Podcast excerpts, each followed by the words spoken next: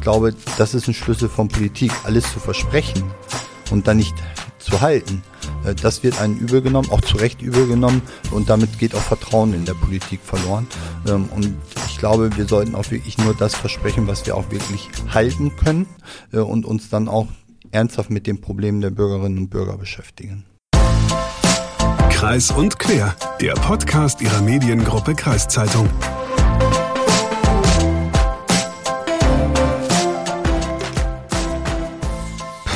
Leute, ist gerade echt heftig, oder? Sobald man die Zeitung aufschlägt oder den Fernseher anmacht, Klimakrise, Gaskrise, Ukraine-Krieg, steigende Lebensmittelpreise und gefühlt könnte ich jetzt noch zehn weitere Krisen und Herausforderungen aufzählen. Manchmal will man echt nur noch den Kopf in den Sand stecken. Und jetzt muss ich euch auch noch gestehen, ja, auch bei uns im Podcast soll es heute um diese Krisen gehen. Aber halt stopp, bevor ihr zu einem anderen Podcast wechselt. Wir geben uns heute auch wirklich Mühe, Auswege aus diesen Krisen aufzuzeigen oder wir suchen sie zumindest.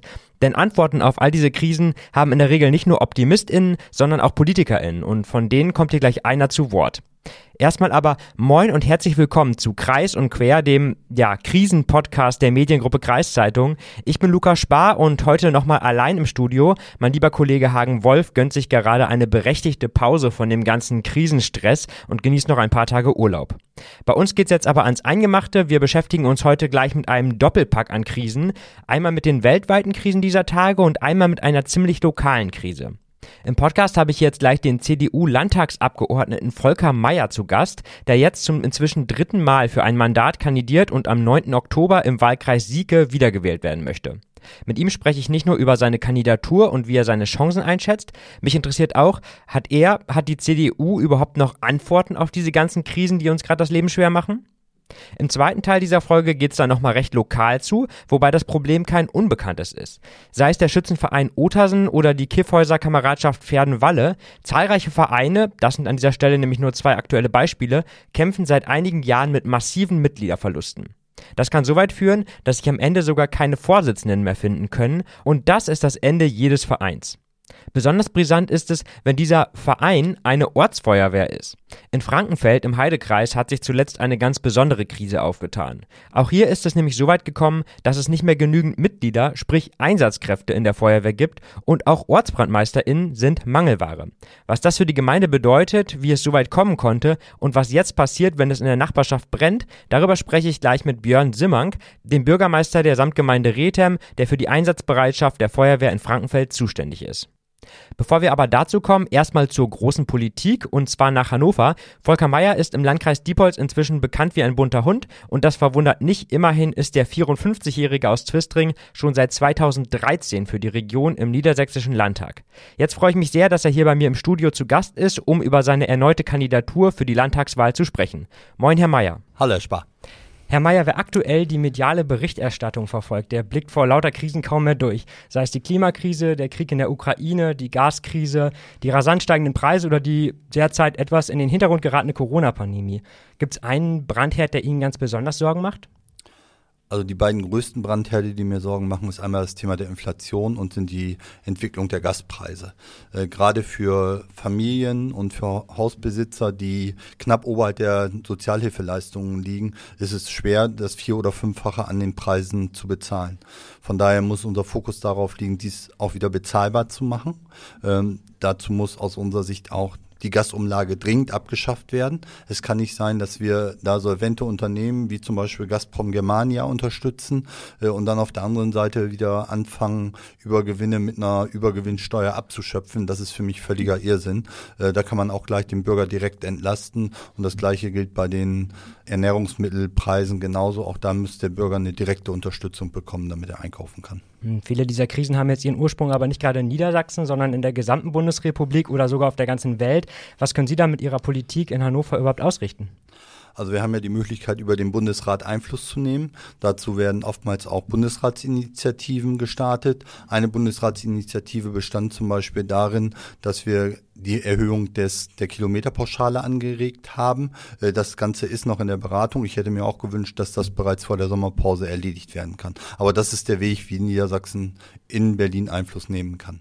Nächstes Jahr würden Sie die Wiederwahl vorausgesetzt auf zehn Jahre Landespolitik zurückblicken. Die Politik ist inzwischen jedoch gefühlt mehr zum Krisenverwalter als zum Zukunftsgestalter geworden. Gibt es da Momente, wo man auch mal einfach frustriert ist?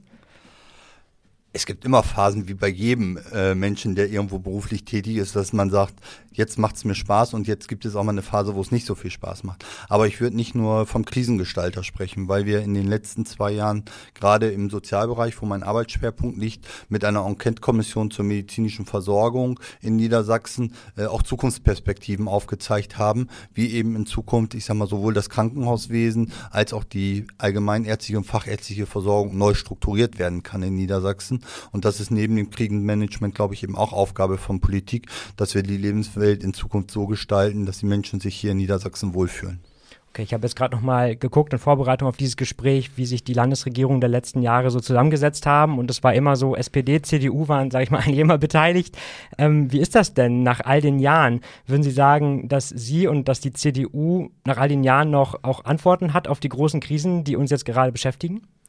Also wir waren ja in den erst, meiner ersten Wahlperiode waren wir ja Opposition, da waren wir nicht an der Regierung beteiligt. Und ich glaube, es hat Niedersachsen gut getan, dass die CDU an der Regierung beteiligt ist, weil es in der rot-grünen Landesregierung einfach zu viel um Ideologie und nicht sachorientierte Lösungen geht. Und unser Ansatz ist einfach sachorientierte Lösungen zu finden. Und dafür haben wir immer wieder neue Ideen. Äh, und da können, treiben wir auch ehrlich gesagt die SPD so ein bisschen mit.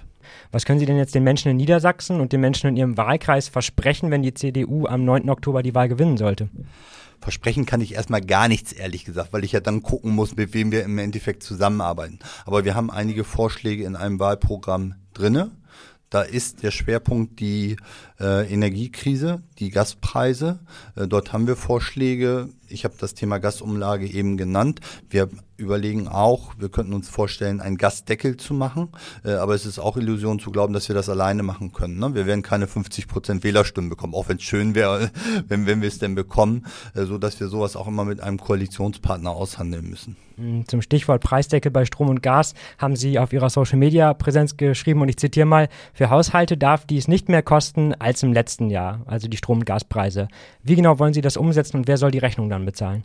Die Rechnung wird der Steuerzahler insgesamt bezahlen müssen. Äh, anders, anders wird das nicht gehen. Das ist ähnlich wie in der Corona-Krise. Auch damals haben wir gesagt, dass wir niemanden äh, in der Krise alleine lassen und dass wir die Menschen in der Krise unterstützen, dass sie ihren Lebensstandard halten können. Und das ist unser Ziel hier genauso. Und das betrifft nicht nur die Bürgerinnen und Bürger, das betrifft in erster Linie auch kleine und mittlere Unternehmen.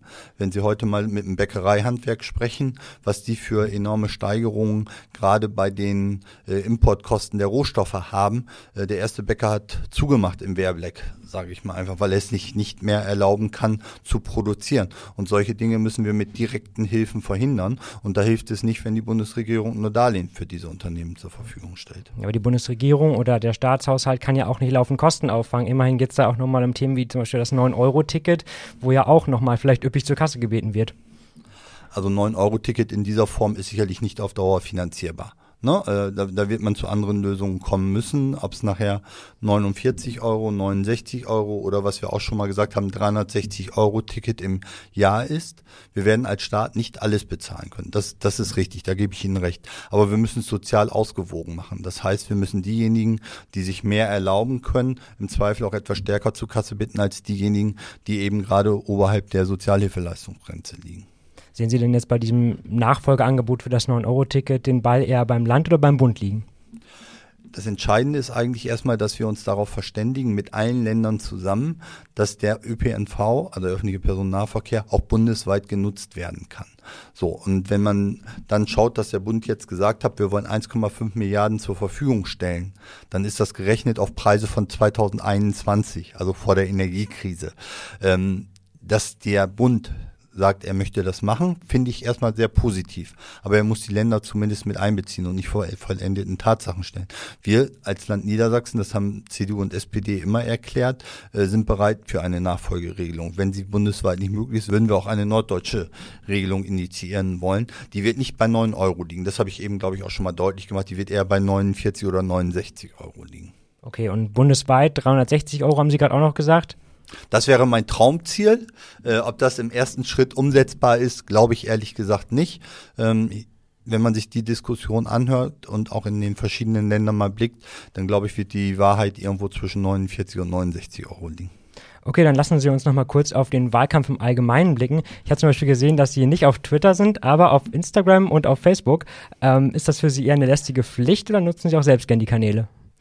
Also ich nutze die Kanäle durchaus gerne, ähm, aber es muss beherrschbar bleiben. Von daher, wenn man zwei Kanäle hat und nebenbei dann vielleicht noch mit dem WhatsApp-Status ein bisschen arbeitet, dann ist man genug damit beschäftigt. Ähm, ich halte nichts davon, dass wir versuchen, überall tätig zu sein und zu sagen, ähm, ich muss mich überall präsentieren. Das ist A nicht leistbar äh, und ich glaube, da verzettelt man sich selber und man sollte sich dann auf die wesentlichen Dinge konzentrieren. Und ich finde, bei Instagram sprechen wir eher die jüngeren Leute an und im, bei Facebook das mittlere bis etwas gehobene Alter. Okay. Heißt das aber auch, Sie posten selber oder haben Sie ein Team, das das dann größtenteils übernimmt?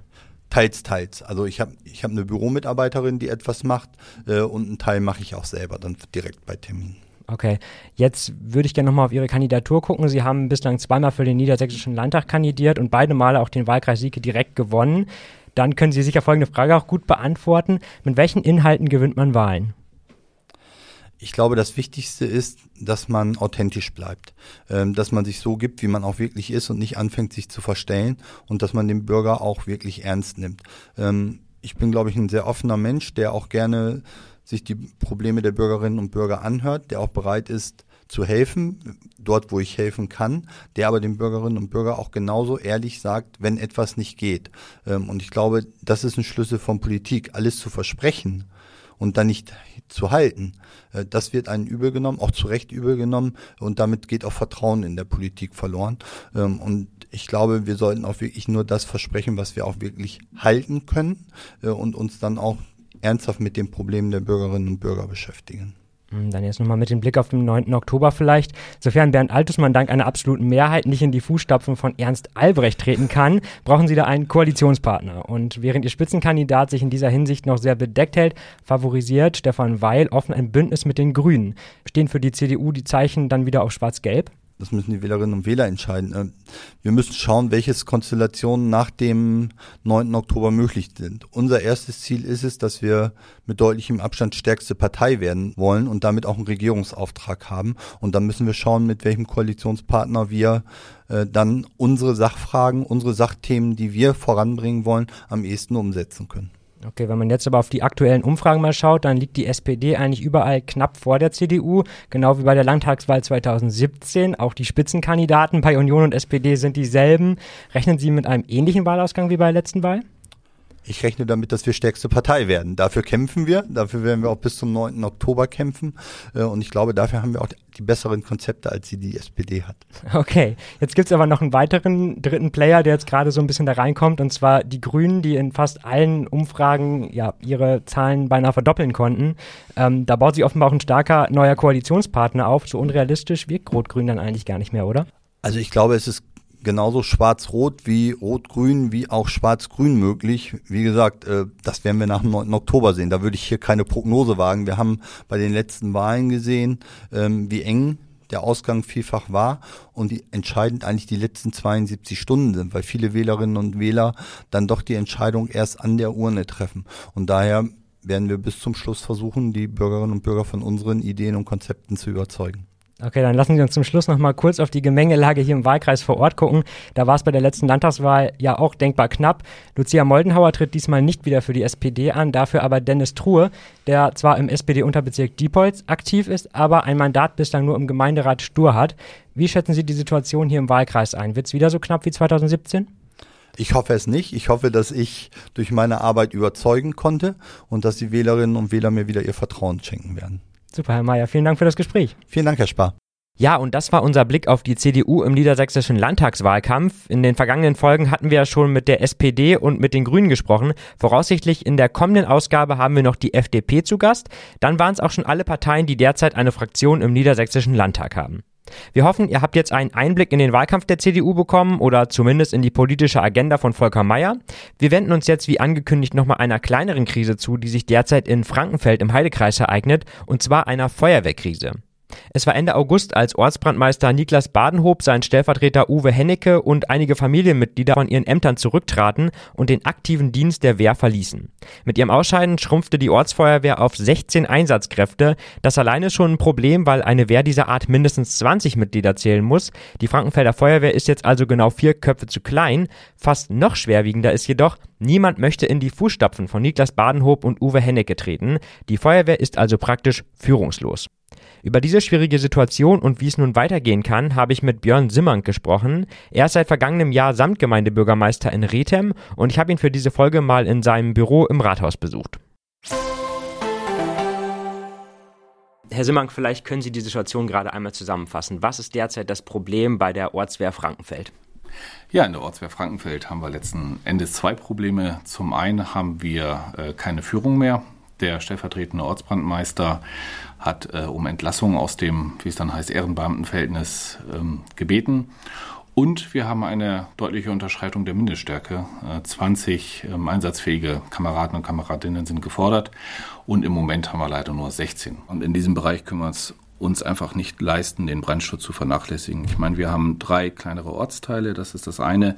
Wir haben aber auch mehrere Biogasanlagen. Wir haben ein Heim für Erwachsene mit Behinderung, äh, mit äh, einer erheblichen Anzahl an Bewohnern und Arbeitskräften. Und wir haben einen großen gastronomischen Betrieb. Äh, wenn wir uns da vorstellen, äh, da brennt es, gegebenenfalls mit Personenschaden, da muss eben sofort jemand vor Ort sein. War die Situation denn schon vorher so angespannt? Während die Ortswehr der Stadt Rethem personell gut aufgestellt ist, ähm, haben die umliegenden Ortswehren immer mal wieder mit der Mindeststärke zu kämpfen. Hm. Warum ist es denn jetzt zu vermehrten Austritten gekommen bei der Ortswehr Frankenfeld? Sind da Gründe bekannt? Na, wenn man die Kameraden vor Ort fragt, ähm, hört man eigentlich dreierlei. Also zum einen sind es ähm, hier und da auch mal persönliche Probleme innerhalb der Gemeinschaft. Es ist auch das Gefühl, dass das Ehrenamt an sich wenig wertgeschätzt wird, auch wenig vor Ort getragen wird. Da wünscht man sich mehr Engagement. Und man hat sich in der Vergangenheit auch hier und da von der Verwaltung äh, im Stich gelassen gefühlt. Hm, das wäre jetzt auch meine Frage gewesen, ob Sie da auch die Samtgemeinde vielleicht ein bisschen in der Verantwortung sehen, dass die nicht ausreichend für gute Arbeitsbedingungen in der Vergangenheit gesorgt hat. Die Samtgemeinde ist letzten Endes verantwortlich dafür, die Ausstattung zu stellen und ähm, wir sind bei kleineren Dingen ähm, zuständig, wie, äh, also es fängt an mit einem Internetanschluss, äh, wie gehen wir mit dem mit den Toren um, da wünscht sich jemand ein Rolltor, der nächste sagt, äh, bitte andere Fenster rein. Ähm, das sind Dinge, die bei uns auf offene Ohren äh, treffen. Ein großer Kritikpunkt ist immer wieder die steigende Bürokratisierung, mit der gerade die Führungskräfte zu kämpfen haben, also sprich die Ortsbrandmeister und die stellvertretenden Ortsbrandmeister. Hier schauen wir uns an, was wir besser machen können. Da sprechen wir mit den Führungskräften. Ähm, am Ende des Tages sind es aber leider halt auch Aufgaben, die feuerwehrspezifisch sind, äh, die wir hier von der Verwaltung eigentlich nicht noch mit äh, abdecken können. Jetzt besonders schwerwiegend ist ja aktuell auch, dass es aktuell keinen Ortsbrandmeister, keinen stellvertretenden Ortsbrandmeister gibt. Woran liegt das Ihrer Meinung nach, dass da aktuell auch niemand bereit ist, in die Fußstapfen zu treten und Verantwortung zu übernehmen, letztendlich für die Wehr? Ich nehme bei den alten Hasen, die die Ausbildung und Erfahrung haben, diese Verantwortung zu übernehmen, da nehme ich ein bisschen Resignation wahr. Die haben einfach die ja, Nase voll in äh, gewisser Hinsicht. Und es wächst im Moment zu wenig ähm, frisches Personal auf, um diese Verantwortung zu übernehmen. Man muss festhalten, dass wir im Moment noch vier Kameraden haben, die die Befähigung äh, zum Gruppenführer haben. Also es ist Personal vor Ort, das die Erfahrung und die Qualifikation hat. Aber die Bereitschaft, Führungsverantwortung zu übernehmen, die ist, wie wir sehen, äh, im Moment nicht vorhanden. Sehen Sie denn da auch Parallelen zu vielen kleinen Vereinen im ländlichen Raum, die auch immer über die Jahre schon mit sinkenden Mitgliederzahlen zu kämpfen hatten? Wir sehen in vielen Vereinen und äh, ehrenamtlichen Bereichen, dass immer mehr Arbeit auf immer weniger Schultern letzten Endes lastet. Ähm, das lassen sich einige Menschen noch gefallen, die engagieren sich, die haben in ihrer jeweiligen Aufgabe, was, ähm, wo auch immer wir reinschauen, ähm, für sich auch eine sinnvolle Betätigung, sinnvolles Hobby gefunden, aber es hat natürlich seine Grenzen. Und wenn dann Bürokratisierung dazu kommt, wenn Erwartungen von außen dazu kommen, äh, mag sich natürlich ein Ehrenamtlicher auch sagen, äh, wofür mache ich das, warum tue ich mir das an und äh, wirft hin. Sie hatten ja gerade auch schon gesagt, dass es aktuell bei der Ortswehr nicht nur ein Problem ist, dass es da keine Führungskräfte in dem Sinne gibt, sondern dass auch zu wenig Einsatzkräfte letztendlich da sind. Und eigentlich sorgen da ja immer für verlässlichen Nachschub auch die Jugendfeuerwehren. Warum hat das hier nicht geklappt in dem Fall?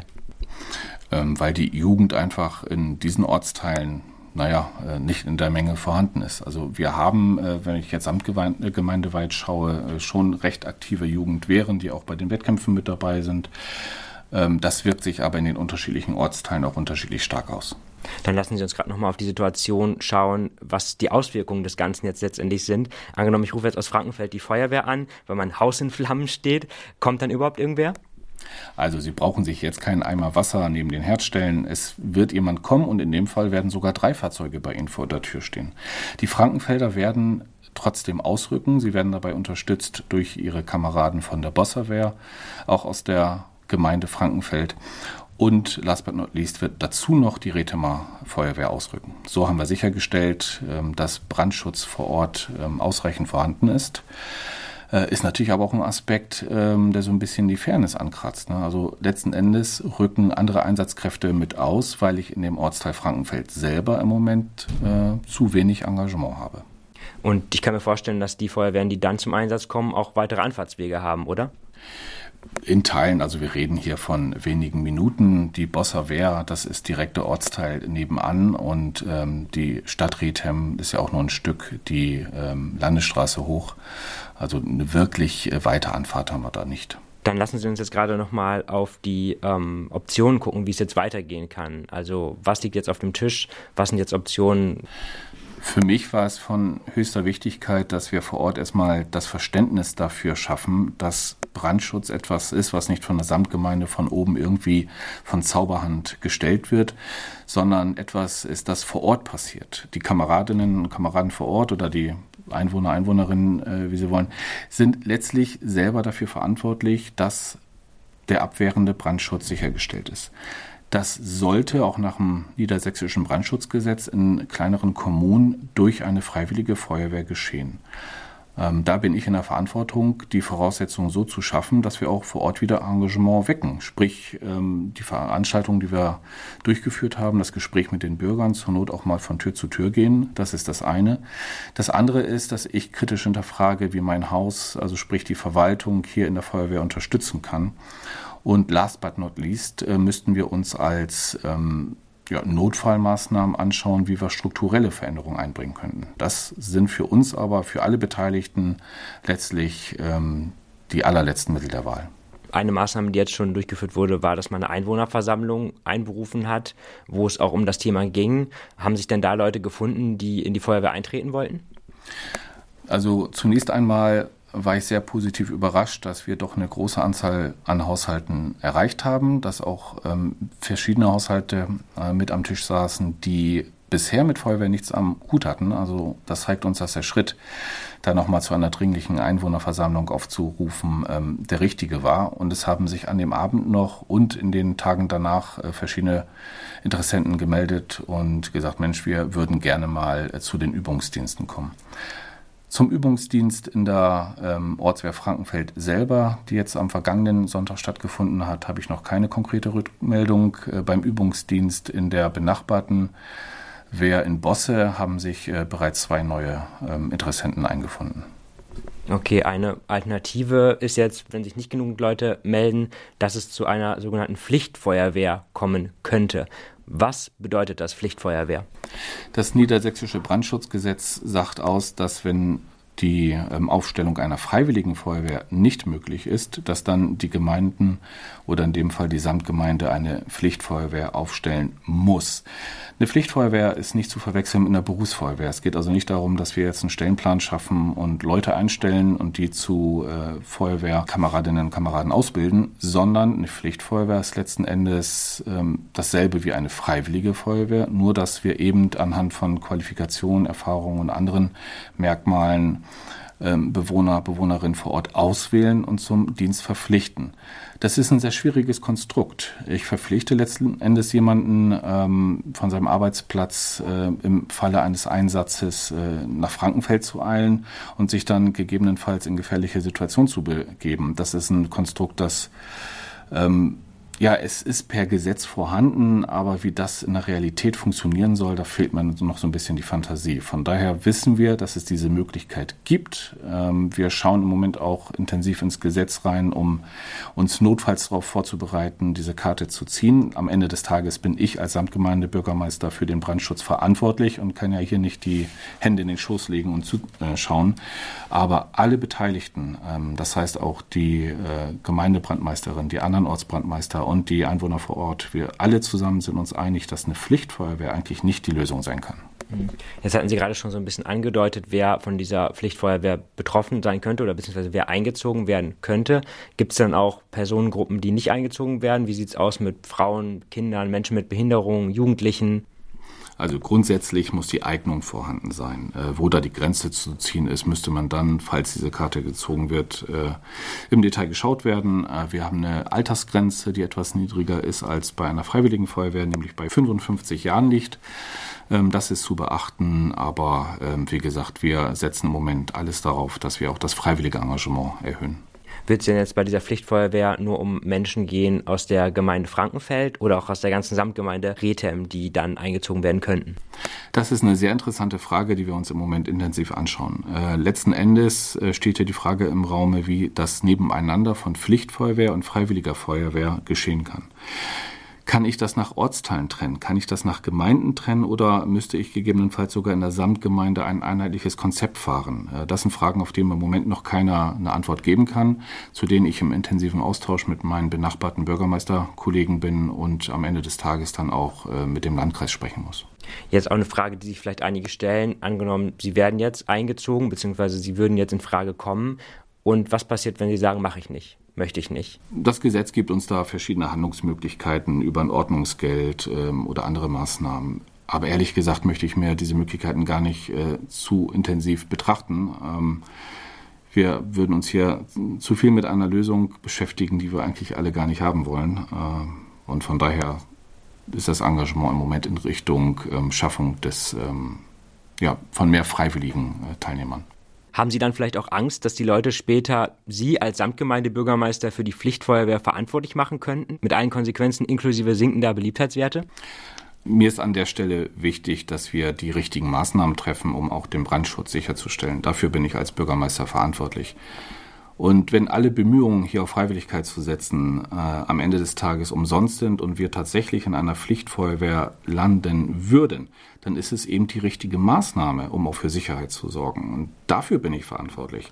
Wird es hier und da ein bisschen Missmut geben? Ja, sicherlich. Ich würde auch damit rechnen, dass wir Beschwerden bekommen und erhebliche Arbeit im Rathaus äh, damit haben. Ähm, aber ich bin für den Brandschutz verantwortlich und werde dann die Maßnahmen treffen, die dafür notwendig sind. Hm.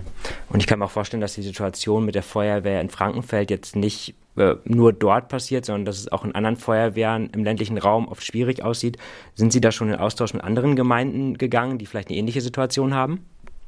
Ja, ähm, diesen Austausch bin ich gegangen. Zum einen über Kreisgrenzen äh, hinaus. Ähm, wir haben ja verschiedene Gremien, in denen wir äh, uns immer mal wieder äh, treffen. Und zum anderen habe ich es auch bei den Bürgermeistern bei mir im Landkreis angesprochen. Ähm, und es sind auch schon einige Kollegen auf mich zugekommen und haben gesagt, Mensch, lass uns mal drüber reden. Wir haben vielleicht auch das eine oder andere Problem, ähm, womit äh, ihr da nicht alleine steht. Gab es denn da irgendwelche Tipps oder äh, Ratschläge, wie man das, die Situation in Frankenfeld vielleicht verbessern könnte? Meistens werde ich im Moment gefragt, äh, wie ich denn das Thema angehe. Äh, einen interessanten Tipp habe ich tatsächlich bekommen, ähm, dass man ähm, eine Wehr wie Frankenfeld äh, dann auch als ähm, Löschgruppe ähm, betrachtet und sie mit einer anderen Wehr ähm, organisatorisch zusammenlegt, würde bedeuten, ich kann vor Ort das Löschfahrzeug behalten, die Kameradinnen und Kameraden können von vor Ort aus losfahren. Ähm, aber ich habe dann nicht mehr in dem Maße die Anforderungen an die Mindeststärke. Ähm, das sind erste Ideen, die betrachten wir im Moment. Wir müssen natürlich auch schauen, dass es getragen wird von den Menschen vor Ort. Feuerwehr ist eine extrem identitätsstiftende Einrichtung und ähm, ich würde hier, welche Maßnahmen auch immer äh, zu ziehen sind, das sehr eng abstimmen mit der Führung vor Ort beziehungsweise den Kameraden vor Ort. Jetzt haben Sie schon viel davon gesprochen, dass Sie gerne das Engagement erhöhen würden in der Gemeinde, auch dass die Leute freiwillig in die Feuerwehr eintreten wollen. Wäre es nicht auch ein besonderes Zeichen, wenn Sie als Samtgemeindebürgermeister selbst vielleicht in die freiwillige Feuerwehr eintreten würden? Für unsere sieben Ortsgemeinden hier in der Samtgemeinde bin ich nicht nur der Dienstherr, äh, sondern ich bin ja auch vor Ort, ob es die Jahreshauptversammlungen sind, ob es die ähm, Wettkämpfe sind äh, im Ort oder auf Kreisebene, ob es die Veranstaltungen links und rechts des Dienstplanes sind. Ähm, ich bin für alle ansprechbar, ich bin für alle sichtbar, von daher äh, würde es für mich, glaube ich, keinen Sinn machen, jetzt in eine einzelne einzutreten, sondern ich bin eben für alle da.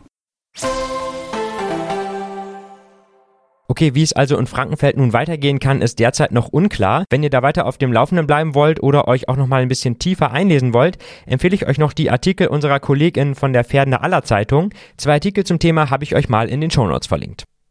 So, jetzt aber genug von den ganzen Krisen. Wir haben es geschafft für heute und ich hoffe, ihr konntet auch ein paar aussichtsreiche Perspektiven für euch mitnehmen, weil ich muss ja sagen, ich beschäftige mich schon allein durch meinen Beruf den ganzen Tag mit dem Unheil in der Welt, aber es ist wichtig, da nicht die Hoffnung zu verlieren. Ich finde hier immer diesen Spruch ganz schön und ich finde, den sollte eigentlich auch jede und jeder in diesen Zeiten nochmal ganz besonders verinnerlichen. Wer kämpft, kann verlieren, wer nicht kämpft, hat schon verloren. So, und mit diesem Zitate-Klassiker verabschiede ich mich jetzt für heute von euch. Lasst mich gerne wissen, wie ihr diese Folge fandet und schreibt uns eine Mail an podcast.kreiszeitung.de. Vor allem ein Abo dieses Podcasts würde uns darüber hinaus aber auch noch ganz besonders freuen. So, und bevor ich mich jetzt ganz verabschiede, noch ein kleiner Hinweis in eigener Sache. Die LeserInnen unserer E-Paper bei der Mediengruppe Kreiszeitung werden unsere App Ilona schon kennen. Und über genau diese E-Paper-App kann man ab sofort auch mit wenigen Klicks genau diesen Podcast hier hören. Wir freuen uns also, wenn ihr nächste Woche wieder mit dabei seid und vielleicht ja sogar über die Ilona-App reinschaltet. Bis dahin sage ich, ciao, macht's gut und bleibt um Gottes Willen zuversichtlich.